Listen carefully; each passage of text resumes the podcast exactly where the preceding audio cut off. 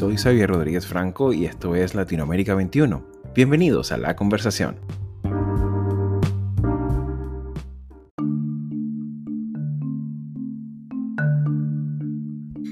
Peru has its third president in less than one week, a 76 year old engineer now standing in as interim leader there. Many hoping that uh, Francisco Sagasti of the centrist Purple Party will mark the end of the political turmoil that was sparked when Congress pushed former President Martin Vizcarra to resign, accusing him of corruption. But here is a quick listen to the new man in the job. El año 2020 no solo será recordado por generaciones por la irrupción de la pandemia, en el caso del Perú, fue un año en el que además se registró una de las turbulencias institucionales más fuertes de su historia contemporánea. Unas elecciones legislativas extraordinarias, dos destituciones, tres presidentes interinos, varias protestas y hasta graves episodios de represión violenta en las calles, cuya recordación sigue presente en la opinión pública.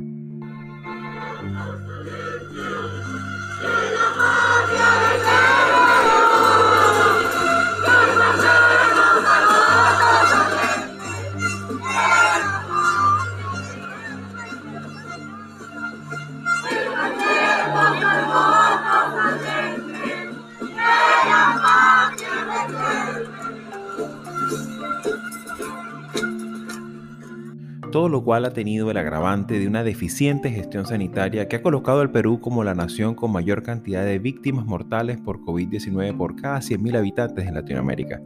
En este contexto tan inestable e incierto, se tiene previsto para este abril del 2021 un proceso electoral que permita renovar al presidente y al Congreso de la República, el cual presenta de antemano una tremenda fragmentación del electorado, un desplome en los índices económicos y un conjunto de características atípicas que abordaremos en profundidad en este episodio con el apoyo del politólogo Martín Tanaka, profesor de la Pontificia Universidad Católica del Perú e investigador del Instituto de Estudios Peruanos. Con su respaldo analítico, examinaremos el escenario político de esta elección y sus antecedentes, así como también sus protagonistas y desafíos de cara al futuro de esta nación andina. Sin más preámbulos, queridos amigos, sean todos bienvenidos una vez más a la conversación analítica con nuestra región.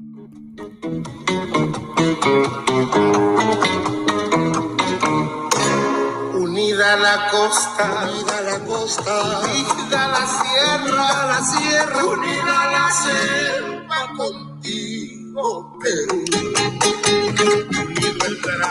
Unido el trabajo, unido el deporte, unido el deporte, unidos el norte, el centro y el sur. Toma, toma, a triunfar, hermano, a que somos hermanos, somos hermanos, que sea la victoria nuestra gratitud.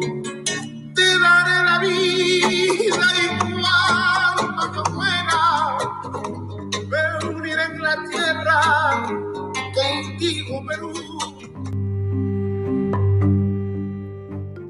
Pues bien, queridos amigos, muchas gracias a todos por su interés en los contenidos que hemos publicado recientemente, sobre todo en, los episodios que, hemos dedicado casi que de carácter monográfico a la dinámica electoral de Latinoamérica de este 2021. Recientemente publicamos un trabajo interesante sobre las elecciones del Ecuador y ahora toca el turno del Perú. Para este episodio contamos con la participación del profesor Martín Tanaka, quien es profesor e investigador del Instituto de Estudios Peruanos. Así que bienvenido a su casa, eh, profesor eh, Martín. Muchas gracias por la invitación, es, es un gran gusto. Mm, para este episodio sobre las elecciones en el Perú, quisiéramos tener como una imagen de contexto, sobre todo considerando que ha sido un Perú muy distinto al que podemos haber visto mm, años atrás, en el que ciertamente había una erosión desde el punto de vista institucional preexistente a la irrupción de la COVID-19 del año 2020. Cabe destacar que estamos hablando de un sistema político que ha visto y que ha tenido una turbulencia particularmente saliente, en el que empezó un, un presidente, Pablo Kuczynski, y que con el paso de los años se dieron varias destituciones. En el último año, en el 2020, se presentaron una, cantidad de dinámicas en, lo interno que planteaban una, una crisis institucional sin precedentes en, el Perú y que tuvieron como, como producto el paso por la presidencia de Martín Vizcarra, de Manuel Merino, de Francisco Sagasti, que es el actual presidente. Y en este contexto, entramos en una dinámica electoral. ¿Qué impacto han tenido eh, esta, estos avatares tanto de la pandemia como de la inestabilidad institucional del Perú de los últimos años en este contexto electoral, profesor? Sí, creo que, creo que tiene mucho efecto, pero creo que para, digamos, yo, yo, tengo la idea de que esta es una elección que es bastante diferente a las anteriores que hemos tenido en lo que va del siglo.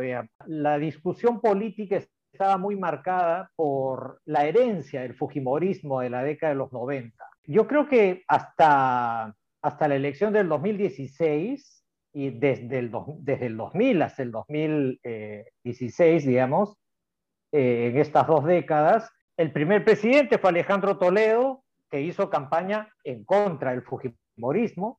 Luego, el, parte de la herencia del Fujimorismo era la, el modelo neoliberal. Entonces, en la elección del 2006, Alan García gana la elección porque él había sido perseguido por el Fujimorismo y con un discurso crítico con el neoliberalismo. Inesperadamente, García fue tremendamente ortodoxo en materia económica y además gobernó con mucha cercanía con el Fujimorismo. En el 2011, Ollanta gana con una crítica al modelo neoliberal y con un discurso contrario al Fujimorismo. Se enfrenta a Keiko Fujimori en la segunda vuelta electoral y Ollanta gana. En el 2016, Keiko Fujimori casi gana la elección alguien que, se yo, que podría recordarnos a Gonzalo Sánchez de Lozada en Bolivia, digamos. Pero entonces, ese era el juego político peruano. Fujimorismo, antifujimorismo, y en general eh, lo que primaba era la continuidad de las políticas orientadas al mercado. Ollantumala también fue relativamente ortodoxo en términos de política macroeconómica, a pesar de que hizo esfuerzos por impulsar algunas medidas redistributivas, pero ciertamente Ollantumala no se sumó al giro a la izquierda que veíamos en toda la región. Fue bastante moderado, digámoslo así. Yo diría que con todos los escándalos que tuvimos con el caso Lavallato y las revelaciones de financiamiento ilícito a las campañas, las detenciones preventivas de los expresidentes, el suicidio de Alan García, como que toda esa época eh, quedó, quedó, y los referentes de esa época quedaron muy mal, muy mal parados. Vino además eh, el enfrentamiento entre el Fujimorismo y el presidente Kuczynski y el presidente Vizcarra, que llevó al cierre del Congreso. Y entonces en el 2020 tenemos un nuevo Congreso. Supuestamente esto iba a aquietar un poco las aguas, pero la confrontación política siguió y fíjate, y bueno, y vino eh, y los efectos de la pandemia. Entonces, llegamos a esta elección, que es una elección que no se parece a las anteriores. Ya ese conflicto Fujimorismo-antifujimorismo no está, y ahora nos acercamos a esto que se ve también en otros países, que es como un retroceso, algo que no solíamos ver en el Perú hace mucho tiempo, que es la vuelta a una especie de discurso puramente populista. O sea, actores políticos muy débiles, muy improvisados, eh, son los protagonistas de esta campaña y hacen ofertas que no tienen fundamento, este, que no soportan mayor análisis, digamos, en cuanto a su viabilidad y además algunos discursos populistas eh, hiperconservadores y reaccionarios también empiezan a aparecer en escena, son, son novedades. Eso no lo habíamos visto en, en las elecciones anteriores. Entonces estamos con esa sensación de que esto es un terreno muy, muy incierto, ¿no? Claro, y creo que esa incertidumbre y estos elementos novedosos dentro de la sociología electoral también nos habla un poco de la fragmentación en la opinión pública, ¿no? Una fragmentación que incluso la vemos también planteada en los grupos políticos, ¿no? Eh, eh, vivimos en una época en la que hay una fragmentación considerable de los actores políticos y creo que incluso mirar las encuestas hablan de una nueva complejidad de modo que estamos como en presencia de una nueva, de una nueva etapa que todavía sigue siendo incierta, pero que ciertamente eh, demanda toda nuestra atención y particularmente cuáles podrían ser estos principales actores, tanto en lo social como en lo político, de esta elección que se define ahorita el, el, 11 de abril. Yo escribí en el 2001 un pequeño libro eh, que le puse de, eh, de título Democracia sin partidos, y desde el 2001 decíamos que los partidos peruanos eran casi cascarones y que eran tremendamente débiles. De 20 años después, creo que yo reviso lo que escribí y digo, caramba, en el 2001 las cosas parecen una maravilla comparadas con lo que son ahora. Eh, ¿Por qué? Porque fíjate que en los últimos años eh, los protagonistas de las elecciones lideraban organizaciones muy frágiles, pero que tenían mínima consistencia y los políticos tenían un mínimo recorrido. Estamos hablando de Alejandro Toledo, de Alan García, de Lourdes Flores, de, bueno, la propia Keiko Fujimori, Ollantumala, en fin. Vamos ahora a las elecciones que tenemos eh, eh, ahora, que van a ser el 11 de abril. Las encuestas las encabeza eh, Johnny Lescano, que es un, es un parlamentario de Acción Popular que, que, tiene mucha experiencia parlamentaria, pero que él siempre se caracterizó por ser uno de esos parlamentarios desaforados, estridentes, digámoslo así, no, no muy conocido por, por sus buenos proyectos de ley, ¿no? Era más bien conocido por sus, por sus peleas con, con, con los grupos de oposición, en fin. Es alguien que si tú, le eh, tú escuchas sus propuestas y sus, y sus planteamientos, son tremendamente estrambóticos, ¿no? No tienen base no tienen mayor fundamento. Por ejemplo, le preguntan qué va a hacer para enfrentar la epidemia y él dice que va, él va a lograr los laboratorios produzcan vacunas en el Perú para que puedan ser distribuidas en el Perú. Y uno le dice, oiga, pero eso no se puede, ¿no? Este, no, no está... y no, no, nosotros lo vamos a hacer porque tenemos la voluntad de hacer. Eso es algo que, vemos que un candidato que está encabezando la, la intención de voto eh, haga ese tipo de oferta electoral, yo creo que para nuestros estándares es algo e incluso para nuestros estándares es algo que es chocante, digamos. Luego miremos a los otros, a los otros candidatos.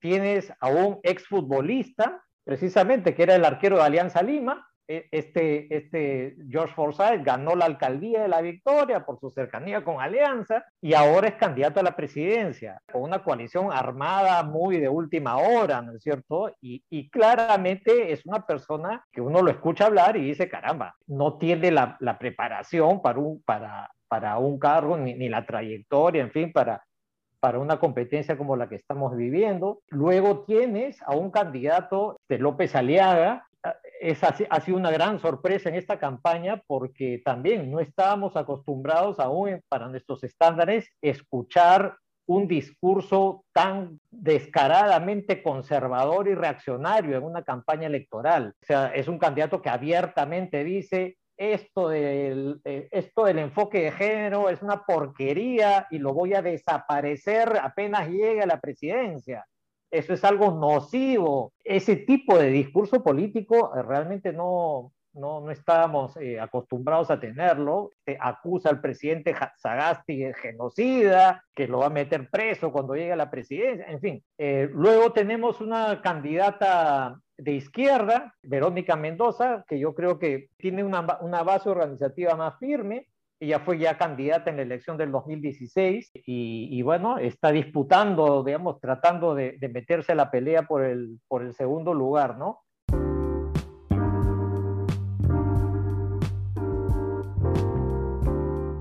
Latinoamérica 21 es un medio independiente y plural comprometido con la democracia y la libertad de expresión, que produce textos de análisis y opinión escritos por expertos sobre temas políticos, económicos y sociales de América Latina. Nuestra red está conformada por más de 150 columnistas latinoamericanos o latinoamericanistas de más de 20 países provenientes de diversas disciplinas que regularmente colaboran con sus textos. El contenido de Latinoamérica 21 es publicado en nuestra web en español, portugués e inglés y en diferentes secciones de una red que incluye a 16 de los principales periódicos de la región. Cabe destacar que, en este caso, em, digamos, si vemos el curso de los últimos 15 meses términos de, opinión pública, de demoscopia, pues vemos, por ejemplo, el caso de, este repunte reciente de Johnny Lescano o, Rafael Arriaga, ¿no? Dos, candidaturas bastante particulares, como ya las, las definió. Pero también está el caso de que, bueno, a pesar de todo, George Forsyth eh, sigue como, ahorita es el segundo, pero eh, ha estado como que consecuentemente allí, a pesar de que ha perdido en los últimos, eh, ha, perdido apoyo popular en las últimas en los últimos meses. Y también el caso de Daniel Urresti, que hace un año atrás también estaba consolidado de una forma bastante, bastante saliente y que en la actualidad ha perdido bastante. Sin embargo, un poco para, para examinar esta dinámica, ¿cuáles serían estas tres figuras que podrían estar allí en estas preferencias principales? E, el escenario es muy volátil y como tú comentabas hace un momento, todos tienen porcentajes de intención de voto muy chiquitos. Entonces, pequeños movimientos generan grandes grandes cambios, digamos. O sea, eh, el candidato Lescano aparentemente está por el 12% de intención de voto y él aparece en primer lugar. Y los que están peleando el segundo lugar están entre 8 y 5, digámoslo así. Y, digamos, hay una, eh, sus diferencias están dentro del margen de error. Y fíjate que algo que, algo que también es, llamativo, en el Perú tenemos la regla para mantener el registro electoral necesita sacar por lo menos el 5% de los votos. Entonces, eh, fíjate que hay algunos que simultáneamente están peleando salvar el registro electoral y meterse a la segunda vuelta con Johnny Lescano. O sea, los porcentajes son tan bajos que esa es la situación que estamos viviendo. realmente es tremendo, ¿no? Claro. Entonces, aparentemente Lescano pasará a la segunda vuelta por la ventaja que tenemos y porque ya estamos a dos semanas. Y la pelea por el segundo lugar la tienen Forsyth, la tiene Verónica Mendoza, eh, Rafael López Aliaga y creo que Keiko Fujimori también tiene alguna, alguna opción. ¿no? Un poco más abajo están eh, Daniel Urresti, que fue ministro del Interior y que parecía que él era el que iba a manejar este discurso antisistema, de, la seguridad y el orden, digamos. Eh, y luego está Hernando de Soto, que también está tratando de meterse, eh, de meterse a la pelea, aunque él tiene una intención de voto un poco menor, ¿no? Pero yo diría que eh, ese es un poco el panorama. Lescano aparentemente con un 10, 12% de intención de voto pasaría a la segunda vuelta en primer lugar y, y, los otros que están alrededor del 5 y el 8 están tratando de meterse al segundo. Es, un escenario totalmente difícil y que, claro, aparte que hay que considerar que el hacer encuestas, estudios de opinión público en pandemia da unos márgenes también considerables de error. Lo veíamos recientemente también en el caso, en el caso ecuatoriano, que, que la segunda, eh, por decirlo de alguna manera, el segundo puesto fue ese empate técnico fue algo que, tampoco era, era, muy difícil de, preverlo, eh, por muy bien diseñada que sea la batería de preguntas, por muy bien diseñado que sea el estudio muestral, el llevar a la práctica estudios de opinión pública en un contexto de pandemia es realmente desafiante, ¿no? Y, además que tenemos, tenemos muchos candidatos que son nuevos, digamos, o sea, partidos nuevos, candidatos nuevos y, y por supuesto la gente hay, mucho indeciso, ¿no? Este, las adhesiones no son firmes, entonces sí puede haber cambios también en, la en las últimas dos semanas que cambian, que cambien el escenario, ¿no? Totalmente. Ahora bien, profesor, saltando un poquito más allá de, bueno, lo que llamaba de forma coloquial el profesor Alcántara Sáez, más que la sociología electoral, es el folclore electoral.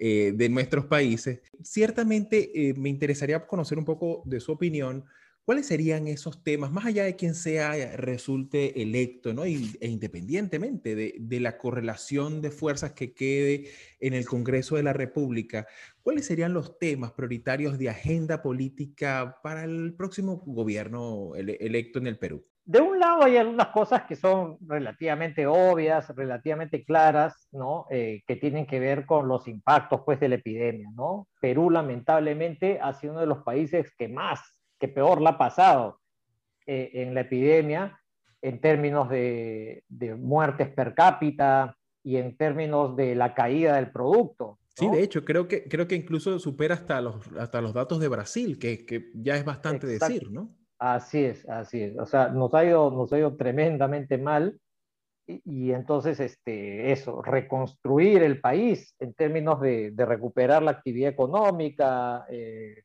que va a tener una bancada pequeña e indisciplinada e inexperta, controlar la epidemia, terminar la vacunación, atender eh, la reapertura de las escuelas, ¿no? que ha sido también eh, tremendo, ¿no? Eh, lo, que ha ocurrido con el año, con el año escolar, en fin.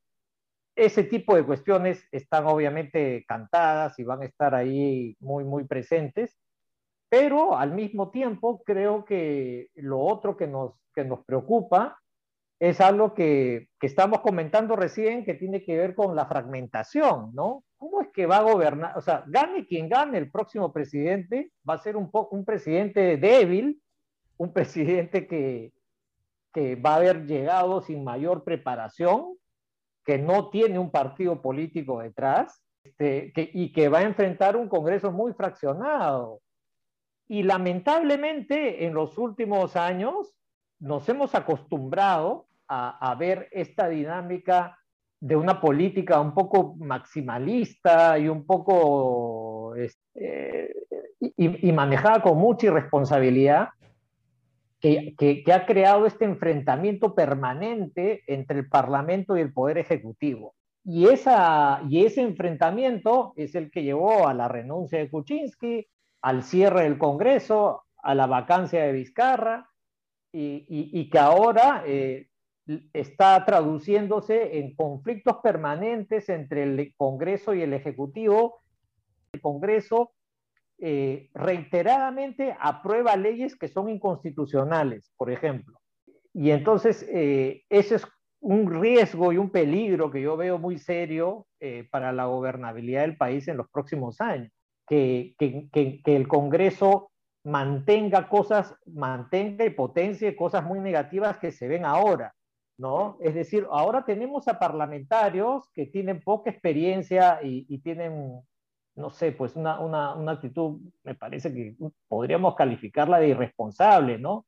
En donde ellos tienen algunas ideas, presentan proyectos de ley que no, son, que no someten a consulta de expertos, de gremios, de organizaciones sociales, que no tienen mayor debate en comisiones y, que luego llegan al Pleno y son aprobadas y después que son aprobadas eh, resulta pues que todos los actores involucrados digan, oiga, esta ley no es conveniente, esta ley es inconstitucional, en fin, y, y, da, y da lugar a, a, enfrentamientos permanentes con el Ejecutivo y a una especie de entrampamiento constante. Sin contar la, ¿no? la desafección popular que eso genera, ¿no? Que obviamente eh, mm, la idea de un gobierno cognitivo que aprenda de los errores, que consulte, que de alguna manera eh, se, se, se, plantee también en términos de viabilidad de, de esos grandes proyectos, ¿no? de esas grandes ideas, eh, queda cada vez más, más distante a, la opinión pública. Y la opinión pública, de alguna manera, ciertamente eh, es, una, es, un, electorado que también va cambiando y también va, va viendo con desconfianza el ejercicio de lo público en el, en el plano cotidiano, más allá del, de, del electoral, sino que en el plano cotidiano, en estas relaciones entre Congreso y, presidencia, en cuanto a políticas, la implementación práctica de estas ideas, pues ciertamente esa desafección sufre, sufre allí también, ¿no? Totalmente. Y además, volviendo a esto de, de cómo ha cambiado el panorama, eh, digamos, hasta, hasta la presidencia de Ollantumala, de lo que nosotros, de lo que muchas veces en el debate público nos quejábamos, era de que había una suerte de consenso neoliberal ortodoxo muy fuerte que limitaba explorar opciones un poco heterodoxas que podían ser interesantes, ¿no? Pero hemos pasado de eso a una especie de discurso populista y antiintelectual, antiintelectualista, por así decirlo, en el cual ahora, eh, oigan, vamos a poner topes a los precios, vamos a poner topes a las tasas de interés. Alguien le dice, oiga, pero eso no va a funcionar y por último, y, y además es inconstitucional. Y la respuesta de los congresistas es, ¿Y estos aviondos por qué nos van a decir a nosotros lo que tenemos que hacer? Totalmente. Nosotros representamos al pueblo. O sea, ese tipo de discurso en el Perú en los últimos 20 años no lo escuchábamos, ¿no? Este, y, pero ahora es un discurso que está como generalizado dentro de la representación política en el Congreso. Para cerrar, profesor, bueno, ciertamente me interesa mucho como venezolano eh, un poco cómo, cómo la migración venezolana, cómo se ha manejado, sobre todo en, los últimos meses, en, lo, el que se han registrado eh, importantes noticias relacionadas con agresiones o expresiones de alguna manera de xenofobia. ¿Qué presencia o qué impacto puede esto tener en este escenario electoral? Sí, lamentablemente eh, ha habido algunos candidatos que de una manera muy irresponsable han, intentado politizar de una muy mala manera el tema de la inmigración venezolana. Eh, digamos, teniendo discursos otra vez muy estridentes, diciendo que van a expulsar a todos los venezolanos ilegales, este, que además eh, eso se, eso se, se levanta como la fórmula para combatir los problemas de inseguridad ciudadana, ¿no? que no tiene mayor fundamento, pero, pero se, está tratando de, se está tratando de levantar. ¿no? Eh, algo que, por ejemplo, me parece que es un poco triste es que el hay un candidato, Daniel Salaverry, que es el que representa un partido que ahora acogió la candidatura al Congreso por Lima de Martín Vizcarra, ¿no?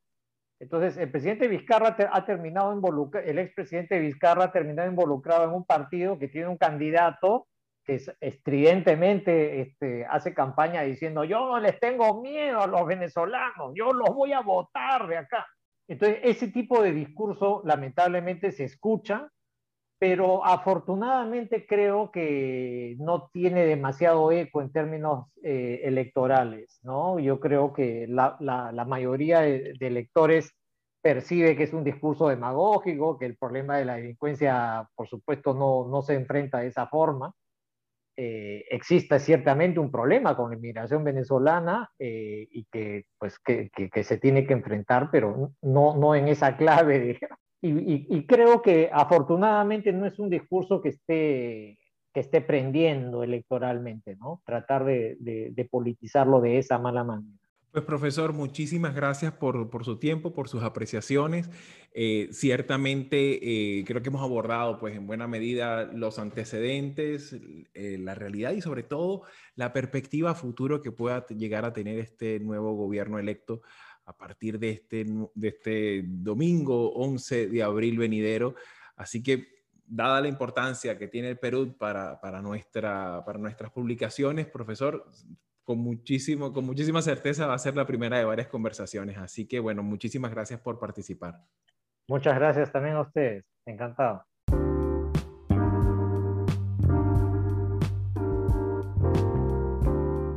Para mantenerte al tanto de lo que publicamos en Latinoamérica 21, puedes seguirnos en nuestras cuentas de Twitter, Facebook e Instagram.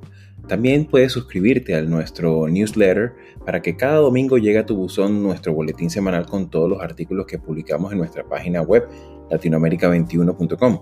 Síguenos y sé parte de nuestra creciente comunidad.